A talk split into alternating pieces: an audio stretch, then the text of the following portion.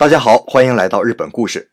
前几天呢，和一个国内的朋友聊天，说起他家三岁的女儿学芭蕾，哎，每次压腿都哭的是惊天动地呀，家长们被哭的那也是心惊胆寒的。学钢琴的时候，那更是人间惨剧啊，学一次钢琴，他们娘俩就得打一周。我家大洋小朋友呢，从两岁的时候开始学游泳，今年呢又加上了钢琴和舞蹈，每周忙的是不亦乐乎啊。你肯定说：“哎呀，那么小的孩子怎么让他这么累呀？”哎，其实孩子们自己玩的是可开心了。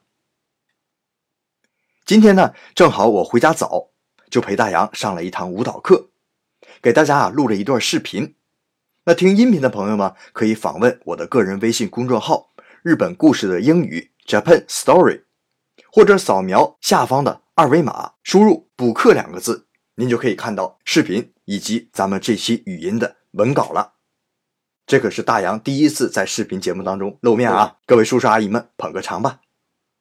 那下课之后啊，我就跟老师聊了几句，你怎么能让孩子这么开心呢？发现呢，老师的教育理念一共有两点。第一呢，就是想尽办法来培养孩子们的兴趣。刚才那个视频呢，大家可能没太看懂，也没太听懂啊。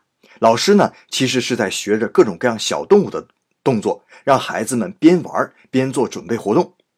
比如说学狼叫的时候呢，他呜这一下子就可以仰头，让孩子们抻一抻脖子的筋；那学乌鸦扇动翅膀的时候呢，就可以伸，让孩子们抻一抻肩膀和手臂。所以这也是尽量揣摩小孩子们的心理，做出符合小孩子行动的各种姿势来。那还有钢琴啊，一开始学钢琴的时候啊，大洋还觉得挺好玩的，每天呢都能弹一小段可是后来啊，这个新鲜劲儿一过之后，就一下子都不弹了。我和他妈妈两个人呢是威逼利诱，就是不配合。那把这个苦恼呢和钢琴老师这么一说呀，他笑了，他说：“哎，这千万不能在家里面逼孩子，孩子一旦产生逆反情绪的话，反而事倍功半。所以啊，把关于钢琴的所有事情都交给老师，让老师来培养他的兴趣来。”我们的钢琴老师啊，在孩子练琴的时候，会把他要弹的那个钢琴键子上都贴上小花，还准备了好多串穿手链用的那个玻璃珠。孩子弹对一首曲子，他就给孩子一个小玻璃珠。等到玻璃珠啊能够凑成一条手链的时候，哎，孩子也把这个曲子练熟了。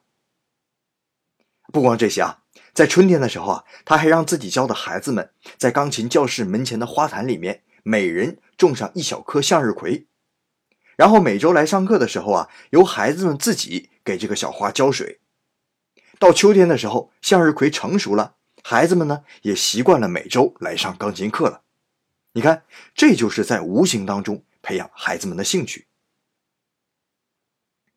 那第二点呢，就是激发孩子们的想象力。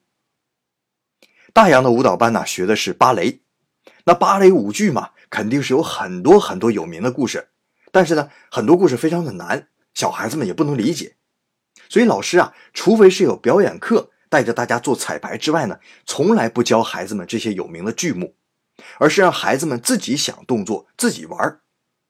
那再给大家放一段视频啊，这是大洋和另一个小朋友自己想出来的学习日本的那个忍者的动作，然后呢，老师带着他们把他们想出来的动作舞蹈化。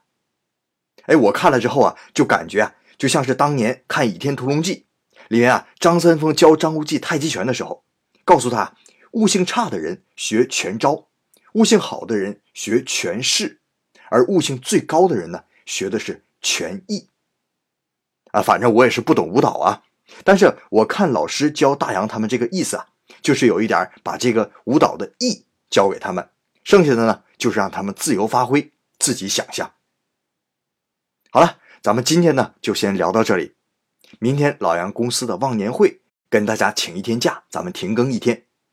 周六晚上啊，跟大家说一说日本孩子各种补习班要花多少钱。